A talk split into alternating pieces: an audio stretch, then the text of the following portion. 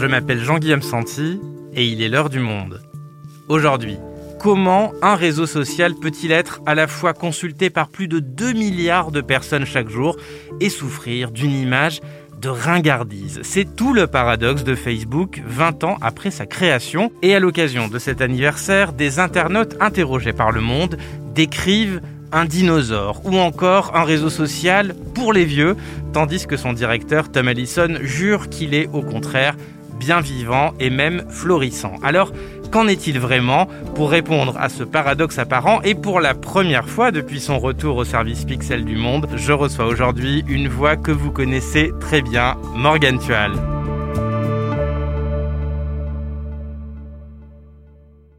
Salut Morgane. Salut Jean-Guillaume. Alors c'est la première fois que tu reviens dans ce studio, mais à la place de l'invité. Alors ça te fait ça te fait quoi de passer de l'autre côté du miroir? Bah c'est un peu étonnant, mais euh, je suis très contente, ça fait plaisir. Alors je le disais, tu écris désormais pour la rubrique Pixel du Monde qui traite euh, des nouvelles technologies, des nouveaux usages.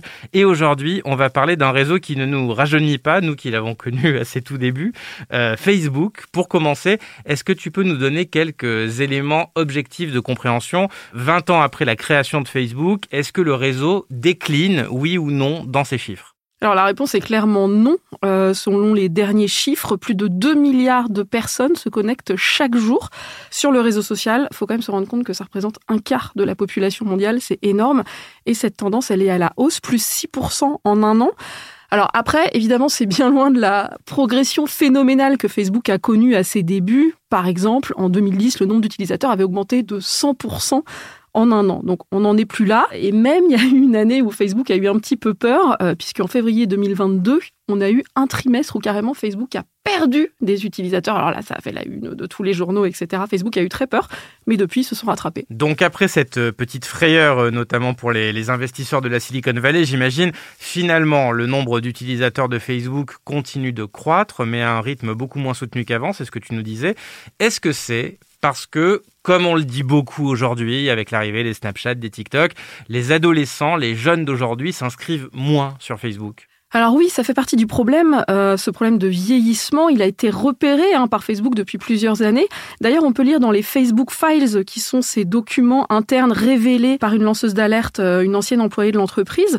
Euh, on a des mémos internes. Par exemple, un membre de l'entreprise, à ce moment-là, on est en 2021, dit que le problème donc est sérieux et que le nombre d'adolescents américains sur Facebook a baissé de 13% en deux ans, ce qui est quand même loin d'être anodin. Et en France, on repère un petit peu la même chose. Moi, j'ai parlé à une chercheuse qui s'appelle Sophie GL, elle chercheuse à Paris 8, et tous les ans, elle fait la même étude sur des adolescents de seconde en Normandie. Ils sont des milliers euh, à être interrogés, et elle leur demande quelles sont leurs pratiques numériques. Et elle m'a dit qu'en 2018, ils étaient 65% à lui dire qu'ils allaient sur Facebook, Aujourd'hui, en 2023, sur les chiffres de 2023, ils ne sont plus que 31%. Ah oui, une grosse chute donc. Ouais, une chute euh, qui est vraiment importante. Évidemment, on sait que les jeunes vont pas mal préférer maintenant Instagram, Snapchat, euh, TikTok. Et ce qu'elle explique aussi, qui est intéressant, c'est que c'est 31%, parce qu'effectivement, c'est une baisse, mais 31%, ça reste quand même gros, hein, faut pas l'oublier non plus. Mais c'est incomparable par rapport à 2018. Et ce qu'elle explique, cette chercheuse, c'est qu'en fait, ces 31% sont souvent les adolescents les moins favorisés socialement.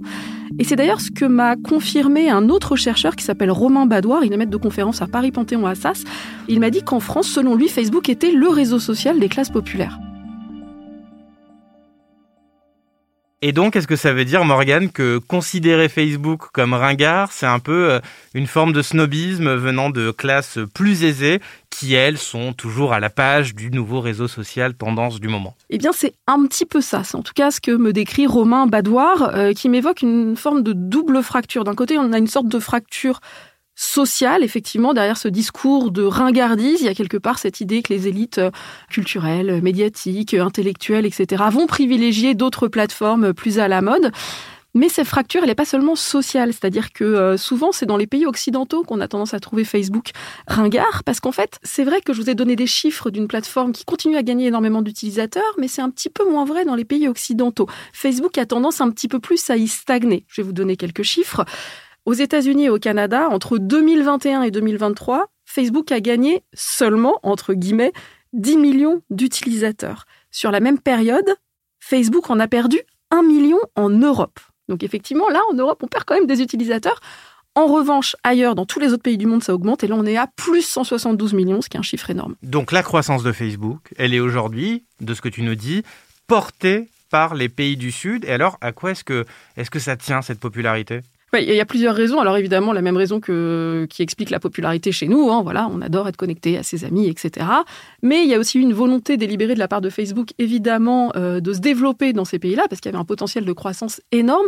Et c'est passé notamment par un service qui s'appelle Free Basics et qui en fait offre une connexion à Internet gratuite, mais en fait à une certaine forme limitée d'Internet. C'est-à-dire que sur leur téléphone, les gens vont pouvoir accéder à certains services euh, comme la météo, par exemple, mais aussi évidemment Facebook Facebook gratuitement.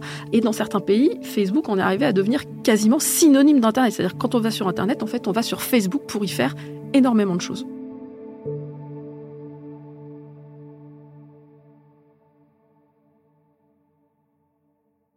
Ok Morgan, on vient de voir le, profil des utilisateurs qui sont toujours sur Facebook ou qui continuent de s'y inscrire. Euh, venons-en maintenant à leurs usages. Alors, qu'est-ce qu'on vient chercher sur Facebook en 2024 alors je vais te répondre plus sur qu'est-ce qu'on vient y chercher nous en France aujourd'hui en 2024, puisqu'on vient de le voir, tout le monde n'a pas forcément les mêmes usages de Facebook. Et j'ai lancé un appel à témoignages sur le monde. On a recueilli plus d'une centaine de témoignages, donc c'était assez assez chouette. Évidemment, ce que répondent la plupart des gens, c'est qu'ils viennent chercher sur Facebook de garder le lien avec des personnes qui ne sont pas sur les autres plateformes. Euh, on a par exemple sa famille qui va pas forcément être sur Instagram ou TikTok ou d'autres plateformes sur lesquelles on peut être, euh, des amis qu'on a rencontrés dans le monde entier aussi ça permet vraiment de garder le lien. Et faut pas oublier que Facebook, en ayant été quelque part le premier grand réseau social, ben, a bénéficié du fait que tout le monde ou presque a pu s'inscrire sur Facebook et qu'en fait Facebook a réussi de cette manière-là à se rendre complètement indispensable. Euh, Une sorte d'annuaire universel, quoi. Exactement. Et Facebook a réussi à se rendre indispensable avec d'autres fonctionnalités plébiscitées. Alors, je pense par exemple à sa messagerie Messenger. Il y a plein de gens qui m'ont dit, bah, en fait, moi, je me connecte à Facebook juste pour aller sur Messenger parce que j'ai une tante qui, en fait, on communique que comme ça. Elle n'est pas sur WhatsApp ou sur d'autres plateformes. Donc, en fait, c'est sur Messenger où j'ai des collègues qui ont un groupe euh, Messenger sur lequel ils communiquent, mais ils n'utilisent pas d'autres plateformes. Donc, c'est pour ça qu'on va sur Facebook. Il y a aussi des fonctionnalités qui peuvent paraître un peu plus basiques, mais qui font que les gens restent. C'est la fonctionnalité des anniversaires, par exemple, pour les gens un peu tête en l'air.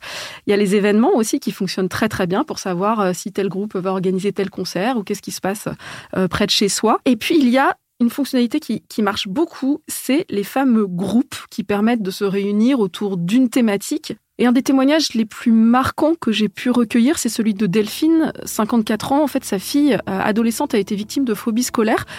Et elle m'a raconté qu'un groupe Facebook avait carrément sauvé sa famille. En 2017, euh, j'utilisais Facebook de façon très anecdotique parce que euh, regarder ce qui se passait sur les murs des autres, c'était vraiment pas, je trouvais ça vraiment pas intéressant. Et puis, ce qui s'est passé, c'est que ma deuxième fille, qui avait 14 euh, ans à l'époque, est tombée malade et elle a été pratiquement du jour au lendemain incapable d'aller à l'école. Et euh, bon, bah, dans ces cas-là, on cherche des solutions, on cherche des soignants. Donc j'ai remué mon réseau, mon propre réseau, pour essayer de trouver des, euh, des psychiatres qui pouvaient m'aider ou des généralistes qui avaient aussi une approche un petit peu globale qui pourraient m'aider. Donc moi j'avais un, j'avais un gros problème parce que j'étais arrivée au bout des solutions que je pouvais trouver moi-même. Et puis un jour, je me suis inscrite sur un groupe Facebook qui était géré par l'association Phobie scolaire. Et, vraiment, ce jour-là, il a tellement été déterminant euh, dans, dans ce tsunami euh, qui, euh, qui, a traversé ma famille. C'est que je pense que je m'en souviendrai toujours, un petit peu comme le jour où les Twin Towers sont tombés, on sait où on était. Ben, ça, je m'en souviens extrêmement. Et je suis rentrée sur ce groupe et en fait, à chaque histoire, je retrouvais la même histoire que ma famille. Donc, ça a été pour moi euh, vraiment euh, salvateur parce que déjà, le fait de lire tous ces témoignages, tout d'un coup, ce sentiment de solitude s'allégeait au-dessus de moi. Donc ça, c'était déjà énorme. Tout d'un coup, il y a des gens en face de moi qui m'ont dit euh, non mais ce que ta fille a, on sait ce que c'est. Ça ressemble à ça. Les, psychiatres qui vont vraiment t'aider, c'est tel psychiatre, tel psychiatre, tel psychiatre. tel psychologue pourra t'aider, telle thérapie euh, va pouvoir aider, etc., etc. Et donc, bon, ça n'a pas résolu le problème du jour au lendemain, mais j'avais des gens à qui parler, des gens qui comprenaient et, euh, des gens qui me faisaient des propositions de solutions.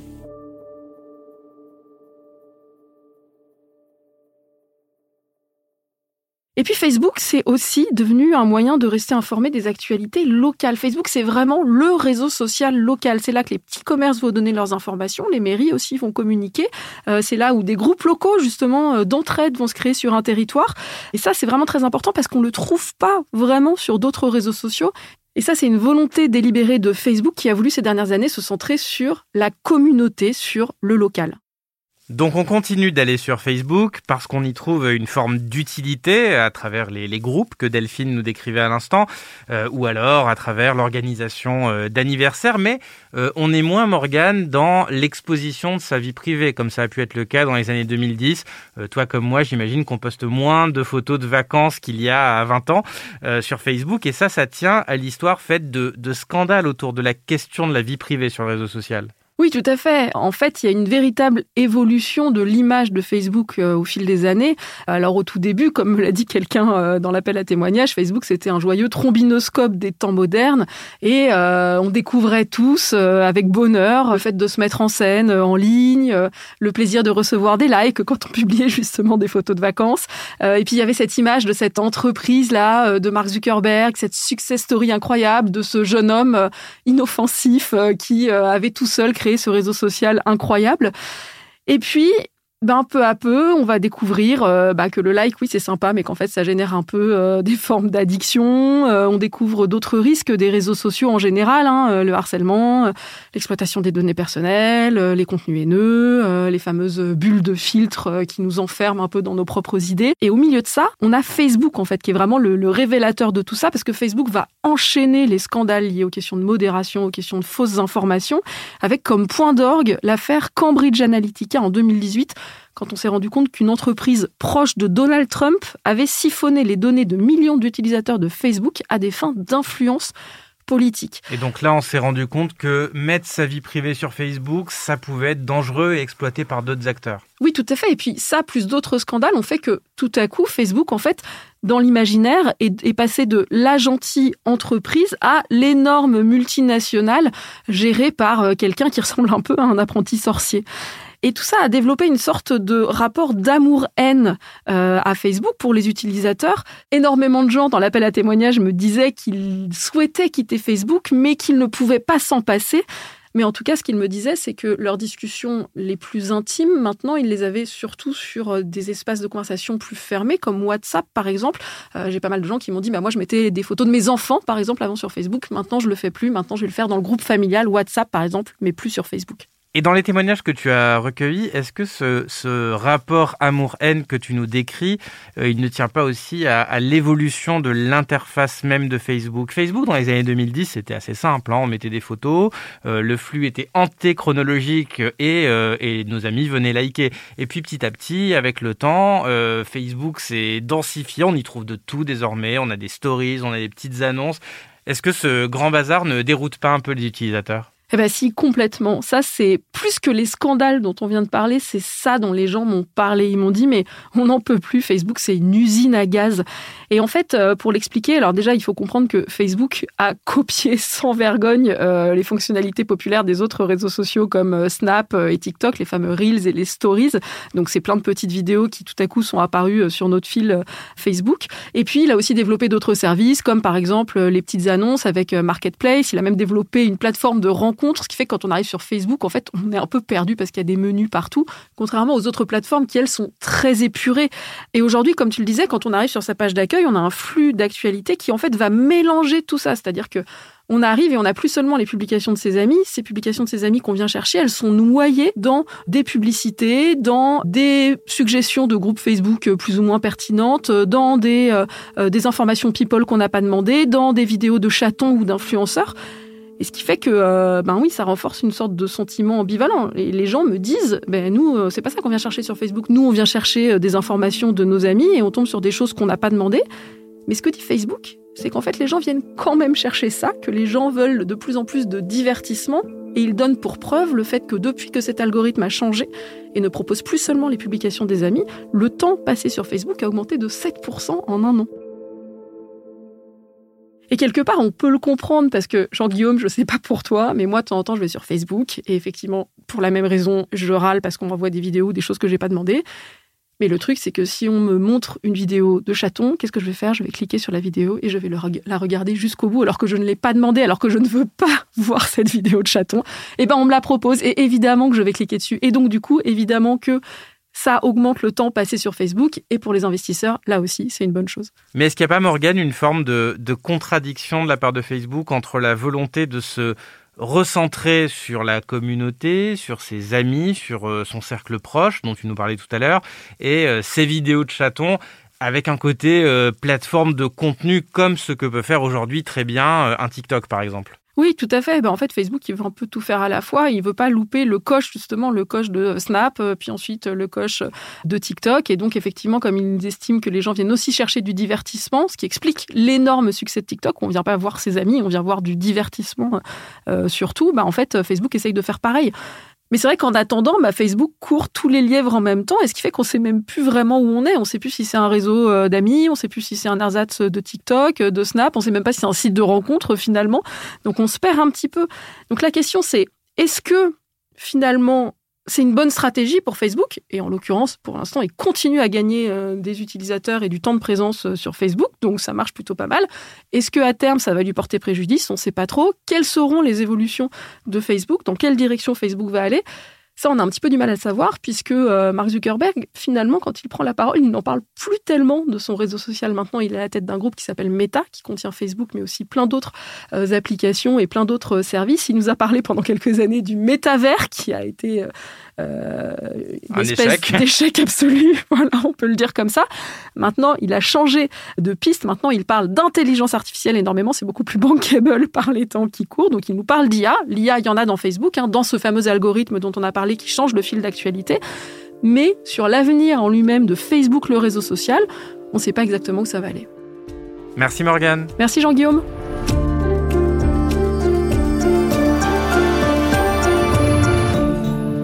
Cet épisode a été produit par Margot Lanuzel et réalisé par Thomas Zeng. Et pour profiter de l'ensemble des articles de Morgan Tual et des journalistes de Pixel, je vous invite à vous rendre sur abopodcast.lemonde.fr. Vous y retrouverez notre offre spéciale à destination des auditeurs et auditrices de l'heure du monde, un mois d'accès abonné gratuit et sans engagement à l'ensemble de nos contenus. L'heure du monde est votre podcast quotidien d'actualité à retrouver tous les matins du lundi au vendredi. Merci de votre fidélité et à demain.